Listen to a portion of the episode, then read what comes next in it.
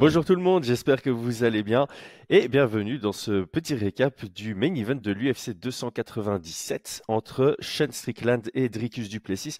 Un combat qui a été très très serré. Je le fais comme d'habitude avec Brian Boulan. Brian, comment vas-tu? Je vais bien, je vais bien. Toi, tu vas bien? Bah, comme on se le disait en off, je, t'avoue que j'aurais préféré pouvoir dormir un peu plus longtemps pour une fois que mon, mon fils se lève euh, plus tard. Ça tombe évidemment le jour où moi je mets un réveil. Bref, on va débattre de tout ça après le pré-roll de notre partenaire unibet.fr. Paris sur le MMA avec Unibet. Quelle sera l'issue du combat? Une soumission? Un chaos Paris sur la prime numéro 1 avec Unibet. 100 euros de bonus sur ton premier pari. Merci à unibet.fr pour leur constant soutien et support envers la chaîne qui nous permet de bien nous développer. Brian, je vais te lancer sur une toute première question toute simple. Quel était ton scoring avant d'entendre celui des juges? Euh, J'avais Dricus, Duplessis, euh, décision, 49-46. 49-46 euh, Non, 48-47, excuse-moi. Oui, oui, Je devrais prendre 3, 3, 3 les trois derniers quasiment. Les trois derniers, tu, tu, tu lui donnes le 5 ou parce que les gens, je pense que si on lui donne 48-47, c'est les trois du mieux. 2, 3, 4. 2, 3, 4. Ouais, ouais. Ok. Mais le dernier, le, pour moi, le 3, le 3, le 3 4, clairement. Ouais. Et euh, le 2 et 5 étaient serrés, tu vois. Ah, moi j'ai plus euh, genre le 1-5 pour Strickland. Ah ouais, le 5 est serré quand même. Hein. Le 4 pour moi. Alors pour moi, le, on, on va faire dans ce ordre-là. Le plus clair, les deux plus clairs, c'est le 1 et le 4. 1 pour Strickland, 4 pour euh, DDP. Là, il n'y a, y a, y a, personne qui, qui, débat dessus. Selon moi, les deux plus serrés, c'était le 2 et le 3. Et le 5 était plutôt à l'avantage de, de, Strickland qui mettait davantage la, la, marche avant. Mais peu importe. Je pense, euh, moi, ce que j'avais dit sur Twitter avant que les, les juges remettent leur scorecard, c'est que quoi qu'il arrive, personne ne pouvait crier au vol parce que c'est un combat très serré. Ça, c'est, mm-hmm. voilà. Et moi, j'avais 48-47 Strickland mais j'entends clairement, clairement le 48-47 Dricus Duplessis. Donc pour moi, les, les trois juges euh, ont un argument pour justifier leur scoring. Donc il y en a deux qui donnent 48-47 à DDP, un qui donne 48-47 à, à, Strickland.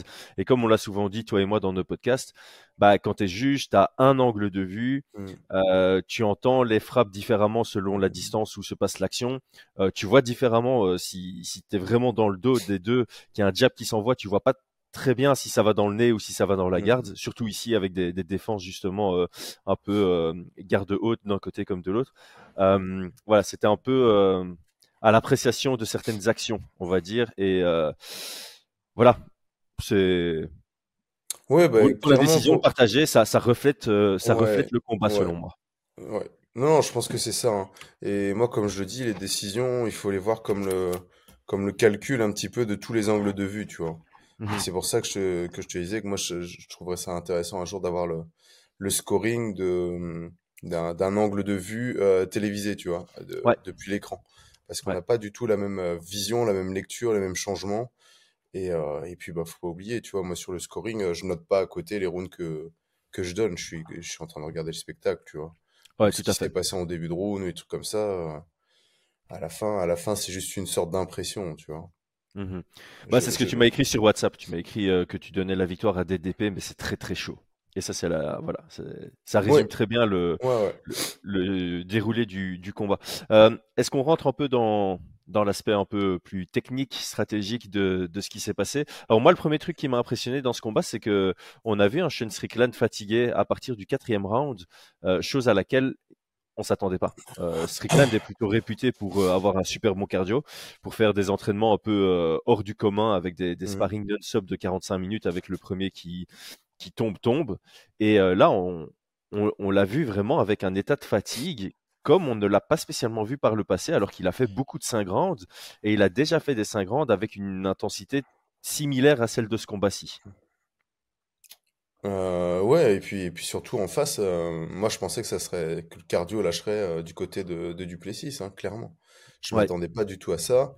On en avait parlé sur le cinquième contre Imavov, tu vois. De, il perd le cinquième.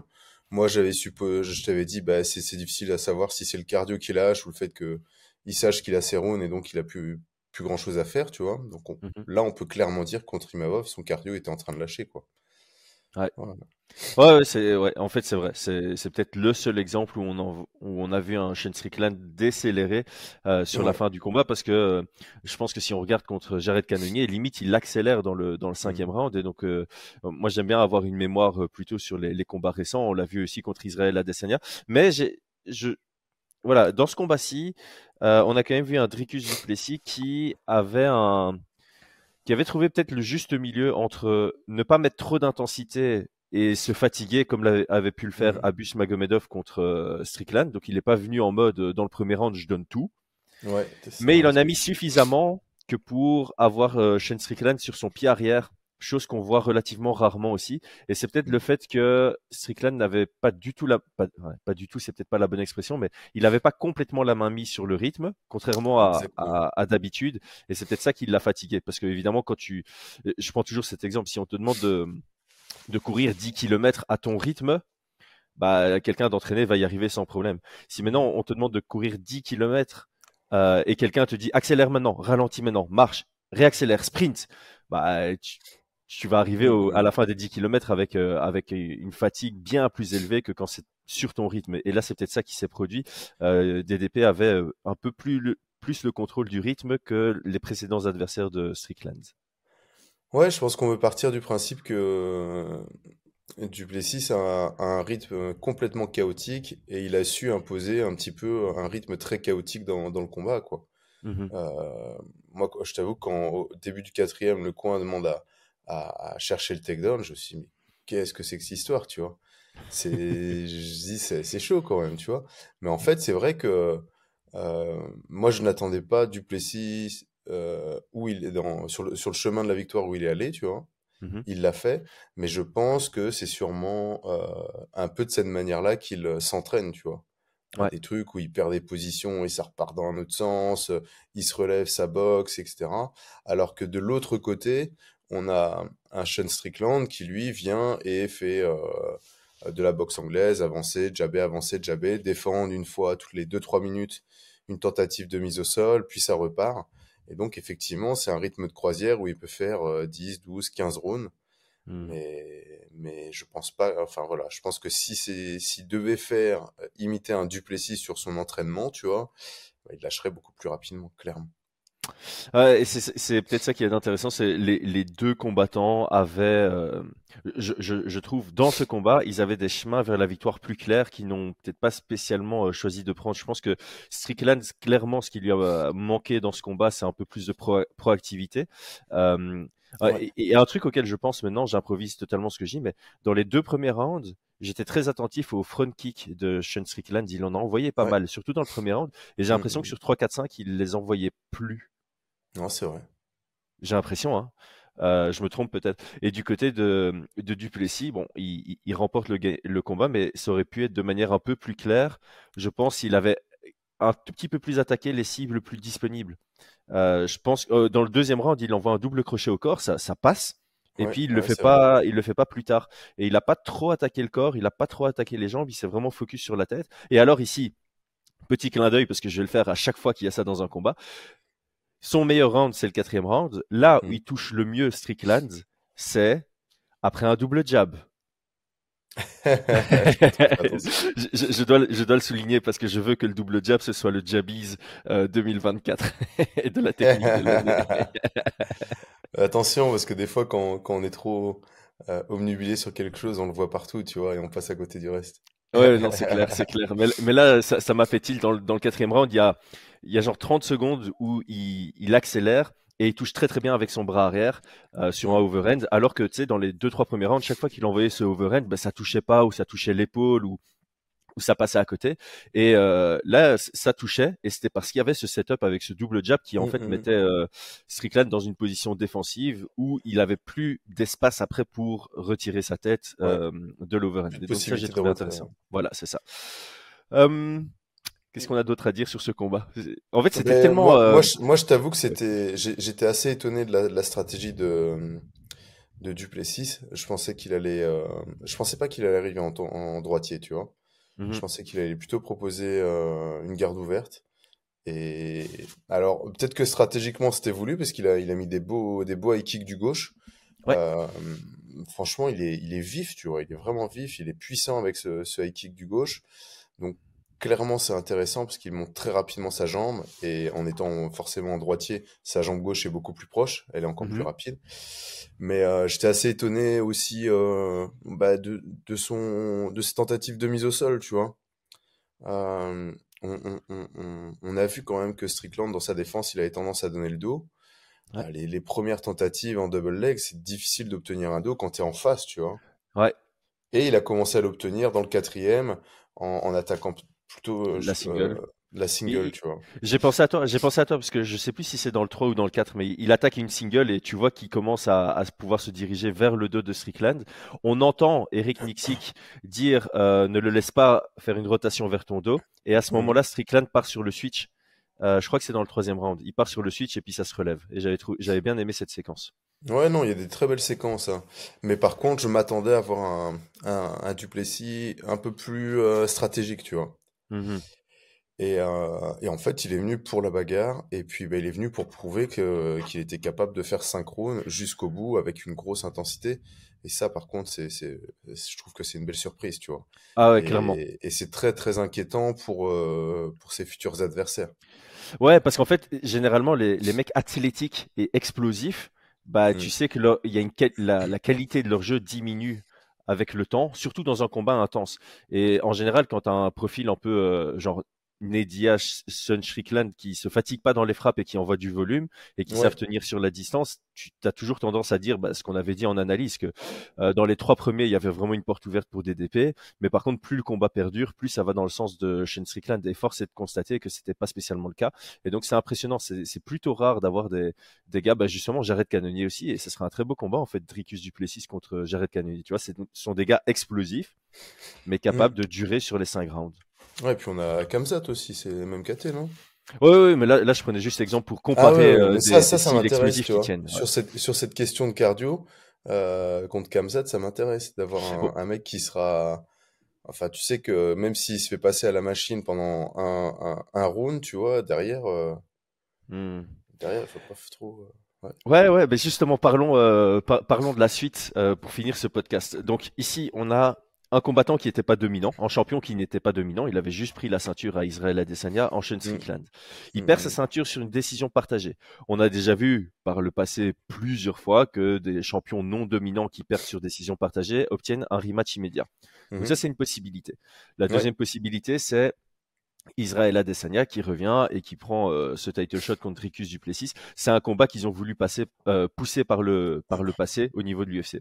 Et la troisième option, tu l'as dit, c'est Ramzat Chimaev. Parce que malheureusement, pour Jared Cannonier, euh, pour moi, il a un argument sportif mais parmi les trois noms qu'on vient de citer, Jared mmh. Cannonier ne va pas sortir d'un point de vue marketing, d'un point de vue euh, intérêt des fans, euh, grand public, comme étant le, le contender numéro un. C'est très dommage pour lui parce que franchement, euh, Duplessis contre Cannonier, je l'avais dit au, au, podcast précédent, c'est un combat qui m'intéresse euh, d'un point de vue technique-stratégique. Mais ici, on est plus sur les trois premières options. Toi, la, laquelle penses-tu la plus réaliste et laquelle préfères-tu en tant que fan? Oh, la plus réaliste bah, on, va dire que la plus réaliste, c'est, enfin réaliste, réalisable. En tout cas, c'est, un combat revanche, tu vois. Ouais. la plus réalisable, la plus réaliste en, c'est, c'est vraiment, je trouve que en fonction de l'UFC, soit ils vont vouloir faire des chiffres et, ils vont regarder, euh, euh, je sais pas, pour un UFC Abu Dhabi pour, pour, pour mettre contre Kamza. Je pense qu'il y a cette réalité-là aussi, tu vois il y a la mmh réalité euh, financière. Donc, euh, je pense qu'en priorité, ça serait. Ah, je pense que le plus réalisable, Strickland, d'office. L'UFC va hésiter entre les deux, soit un gros UFC pay-per-view Israël Adesanya contre Duplessis, ça va. Ça va je crois que les trois explosent les chiffres parce que Sean Strickland, euh, on s'en rend pas compte, mais ses chiffres, ils sont très très très bons. En tout cas, ah oui En pay-per-view, je sais pas, mais euh, en, sur YouTube, quand tu regardes une vidéo euh, euh, UFC avec Shane Strickland, hein. ça fait beaucoup plus que Sean O'Malley, par exemple. Euh, D'ailleurs, il y, a eu des blagues là-dessus. Euh, Hamzat, ça, ça fait des chiffres aussi, et Israël Adesanya, ça fait des chiffres. Le seul qui ferait pas des chiffres, c'est euh, Cannonier. Donc, tu as, mm. vraiment trois options qui potentiellement peuvent vendre beaucoup. Mais c'est vrai qu'on est sur le, sur le marché américain, donc ça se trouve, effectivement, sur les chiffres, Strickland, il va beaucoup plus plaire aux acheteurs de pay-per-view, tu sais, qu'on, euh, qui sont un peu plus âgés, qui ont un peu plus d'argent pour, pour se permettre d'acheter euh, ces tarifs-là, tu vois. Ouais. Et euh, non, c'est fort possible. Enfin, moi, je t'avoue que personnellement, ce qui m'intéresserait le plus, ça serait Kamzat d'office, je pense. Hmm. Ça, c'est vraiment le combat qui m'intéresserait le plus. Mais euh, une revanche, une revanche, je sais pas, je sais pas. Je pense qu'on aurait à peu près la même chose. Je suis pas sûr que, ou alors, ou alors, je pense qu'on aurait un Duplessis qui, qui dominerait beaucoup plus, tu vois. Moi, euh, parmi les quatre options, euh, en prenant Canonnier dans le temps, hein, c'est la revanche qui m'intéresse le moins. Je pense que autant on, a parlé qu'il y avait des ajustements qui peuvent être faits euh, de, part et d'autre pour euh, s'assurer un peu plus de chances de victoire, autant je suis pas certain qu'ils vont tous les deux les faire et que, comme tu l'as dit, on aurait potentiellement un, un, remake de ce combat qui était très agréable à regarder, mais c'est pas celui qu'on va regarder 30 fois dans notre vie non plus, euh, ni même 5 fois dans notre vie non plus. bon, nous en tant qu'analystes peut-être pour pour étudier, mais voilà, pas pour le, pas, disons pas pour le plaisir.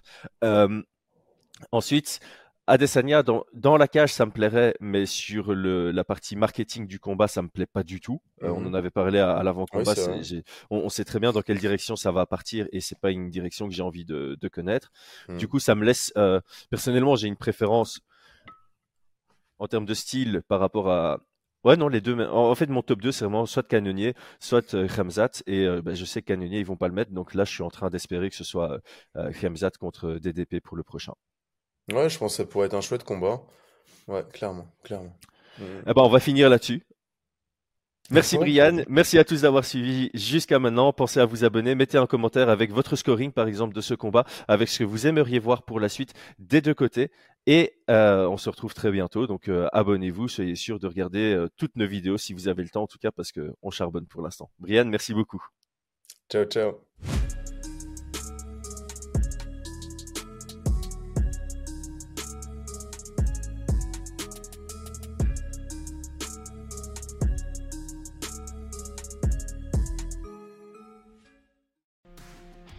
Et c'est tout pour aujourd'hui. L'équipe Fight Minds te remercie d'avoir investi de ton temps pour écouter le fruit de notre travail et de notre passion commune pour le MMA.